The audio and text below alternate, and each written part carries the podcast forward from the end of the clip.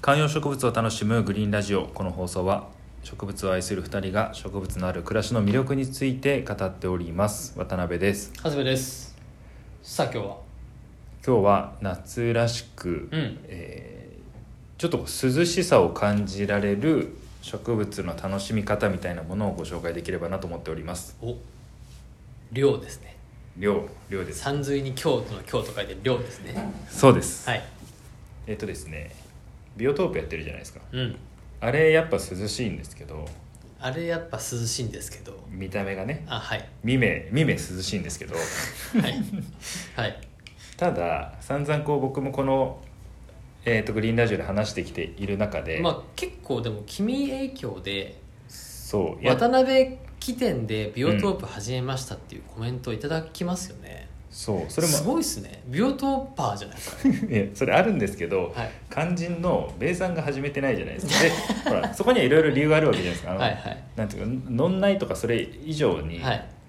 例えばあの引っ越した時どうするんだとか、はいお子さんがとかってあるわけじゃはないいですか、はいっていう方のために、うんもう考えましたお一番簡単なそう簡単に俺を動かせると思う なよまあ聞いてもいいけどおーすげえ上から来るな 一番簡単かつはい格安で夏の量を感じるビオトープそんなことがこれでねきるんですか、ビオトープって言っちゃうとちょっとね大げさなので、はい水草水槽とでもね言いましょうかね水草水槽おー水草水蓮鉢はいで何するかって言ったらアナカリスってあるじゃないですかわかりますかアナカリスアナカリスってはい水草なんですけど、はいえーどこのホームセンターでもどこの熱帯魚でも必ず売ってるあのピューって伸びててそこう葉っぱがピョピョピョピョピョって入うってるそやうつそうですそかう、ねこれでも皆さん多分アナカリスで調べたらすぐ分かるのと,、えーとあとシャプターに写真も貼っておきますけれども、はいこのアナカリスって、えー例えば金魚とか買ったりすると無料で入れてもらえたりもするし、はいえー熱帯魚屋とかに行くとお店の前で置いてたりもするぐらいなんですよね、はいはい増えすぎちゃっ大金て田もそうはいでこれが、えー水路とかにもあるんですよ水路用水路とか、はいでなんでかっていうとこれ外来種でうんかなり日本の環境にマッチしているがゆえうにん大繁殖しちゃってるんですよね、うんうんでしかも強いのでうんある意味これ問題にはなってるんですけど、うんまだあのザリガニとか、うんあのブルーギルみたいなところよりもワンランク下の外来種のランキングになってて、うんうんうんえー重点対策みたいなやつなんですよね、うんです増えすぎちゃってて生態系は壊すかもしんないけどまだ、まあ、まだええかみたいなう感じんなのるほどねやつ、うんでうんうんこれ多分どこの川とか用水路にもね繁殖してるぐらいにもう見かけるんですようんなるほどなるほどこれをだから金魚とか鉢で使った人たちがまあもうそう絶えなくなってしまってそうこれごとねとかはいはいはいあるわけですよただこれうんめちゃめちゃ育てやすいんですよ、なるほどねまあそう繁殖するってことは育てやすいってことですよねそうぶっちゃけ水にうんな何でもいいですバケツとかうんにこれを束でファサッと入れとくだけで、うん勝手にこうモサモサしてくるんですよ土もいらない土もいらないですえでちょっとねこの今回チャプターの写真つけたんですけど花が咲くんですよー、白い花がそうちょっと可愛くないですかこの和風な雰囲気ないで確すかかに確かにちょっとねあの水面に咲くのでまあその睡蓮とかみたいなそう実はこれ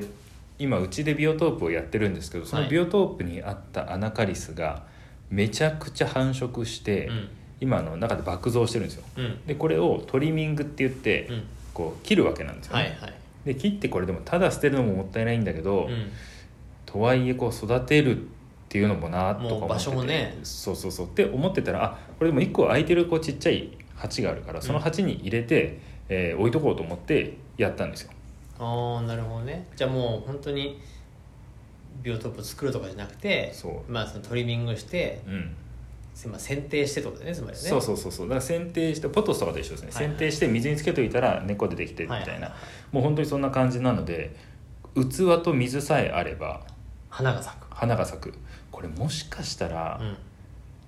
使い終わった土鍋とかでもいいかもしれないな この和風な感じがすごい出るのなるでほどねはいはいはい陶器という意味でねそうそうそうそうそうそう、んんんそういうのってあとダイソーとかにも陶器風っぽいのとかあるじゃないですか、でほサイズ的には多分バケツとかがいいんですけどバケツだとちょっとあの量を感じづらいっていうのはあるんうんですよ、うんうんうんなるほどいやメ大ルカリにもたくさん出てますねそうえだからこれ死ぬほど増えるんですねしかも400円とかもうほぼこれもう利益あるのかしらみたいなのでいやだってこれ僕も仮にですけど、うん家でやっててあの一束100円で買うっていう人いたらもうラッキーっていうぐらいはいはい死ぬほど増えるんでなるほどねビオトープで育てたものですって書いてあるなそうで大体みんな無農薬みたいなの書いてるでしょうん売ってる人うんうんほんとね売るほどあるんですようんあのアナカリスやってる人ってうんうんだからもちろんあの熱帯魚店とかで買ってもいいんですようんうんそこでも一束300円とか500円とかで売ってるので限りなく格安でうんうん手に入りますとなるほどそれを考えるとそんなにビオトープとかうんその水草を育てるってことがうん難儀ではないとそうだってしかも、まあ、言い方あれですけど、えー、ともうやめたいってなったら捨てればいいだけなんで、まあそれは池とかではなくてってことでねそうだから注意してほしいのはちゃんと殺して燃えるゴミに捨てるってことですね、流すとかじゃなくて、はいそうすると外来種を繁殖させちゃうことになるのでそこだけは注意なんですけど、これだけ繁殖してるものはいはい、っていくらでも増やせるようなものうんはいだったらまあ捨ててもね、うん一応一個のその植物っていう命ではあるかもしれないけれども、はいはい、まあだからまあプレッシャーは少ないですそううそうそうそうでしかもほら土もつかないんですようんだからその土をどっかに処理するって必要もないしただ、えー鉢入れ物に水とアナカリスを入れて、うんベランダとかに置いておけばなんかこう涼しさを感じられるっていうなるほどねこれね僕最近これから始めるのがいいんじゃないかなびあーあのでエビとかメダカも入れなくていいんですなるほどそれセットにするとちょっとまた気が重くなるじゃないはいではいすか、はいいや確かに一旦アナカリスから始めたらスタートし結局このなんていうの僕ねうん、うん始めてない僕からすると、はいやっぱこう一歩目が非常に重たいんですよ、そうですよねはい始めてしまったらもう始めるのが大変なんじゃないかとはいその水を落ち着かせるとかはいはいあ水を落ち着かせるははい生態がいるからですよね、つままありだからそうそうだからその辺があるから、なんかこう結構大変なんじゃないのかなとか、うんって思っちゃって一歩目が重たいんですけど一旦そのアナカリスから始めることによってうん、あ意外と水系ビオトープ系もいけるんだっていうふうになるかもしれないねそうでちょっと欲出てもうちょっとアレンジしたいなとかメダカ入れてみようかなみたいな、うんってなるかもしれないねそうですだからね黒いうんバケツとかでもいいかもしれないですねあーちょっとこうまあ黒とかまあ本当は多分陶器の、うんえーちょっと何ですか鉢みたいなの水蓮鉢みたいなのはもちろん一番いいとは思うんですけど、うんうんうんうん全然それじゃなくてもまずとりあえず入れ物に美容あのアナカリス入れてみるってうんうんうんうんういうん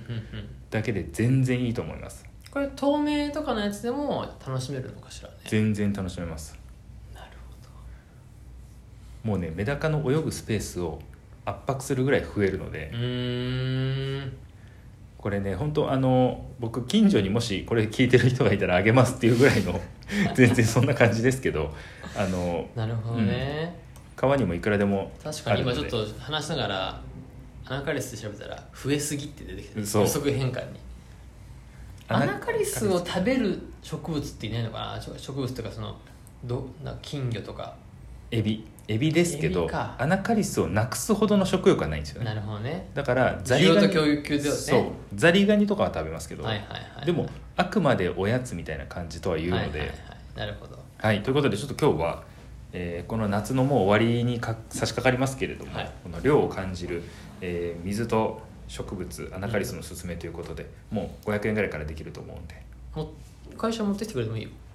やりますやるんだったら持ってきますよあのビニールに入れてうんじゃあでも強制的にもう僕に渡すしかないんだけどリュックに入れとくっていうだからなんですげえ下からこっちが行かなきゃいけないのかって いうはいちょっとこういう変な関係性ですけれども、はいまたということで、えー皆さん、はいやったことある人とかで、うもしいらっしゃいましたらコメントお待ちしてます